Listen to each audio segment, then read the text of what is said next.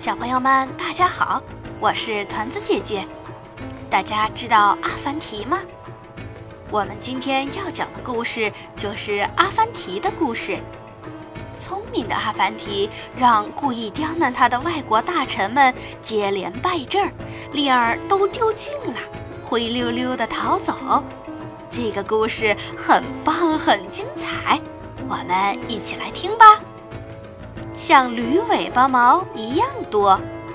作者艾克拜尔·乌拉姆，作图王洪斌，翻译王国振、赵希明。一天，从邻国来了三位智者，他们来拜见国王，要求国王派人与他们较量智慧，看哪国的人更聪明。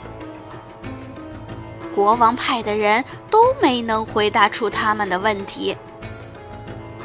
国王陛下，我有一个好主意，可以让阿凡提来试一试。国王大喜，马上召见阿凡提。阿凡提骑着毛驴来到国王面前，俯胸行礼：“尊敬的国王陛下，您有什么吩咐吗？”阿凡提，赶快回答出这位尊敬的客人提出的问题。啊，就请贵客提问吧。阿凡提，地球的中心在哪里？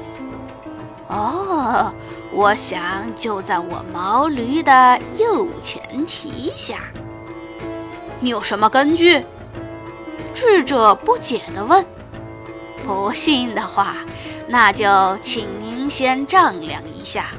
如果多一尺或者少一尺，由我阿凡提负责。那么，请问天上有多少颗星星？哈，我这头驴身上有多少根毛，天上就有多少颗星星。不信的话。就请您数一数吧。那你说我这把胡子有多少根？哦，我的驴尾巴毛有多少根，您的胡子就有多少根。你你你！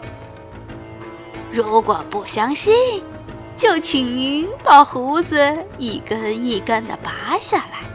我也把驴尾巴上的毛一根一根拔下来，咱们数一数。哦，三位智者灰溜溜的走了。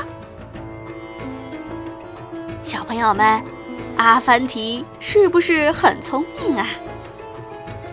好啦，今天的故事就讲到这儿，再见。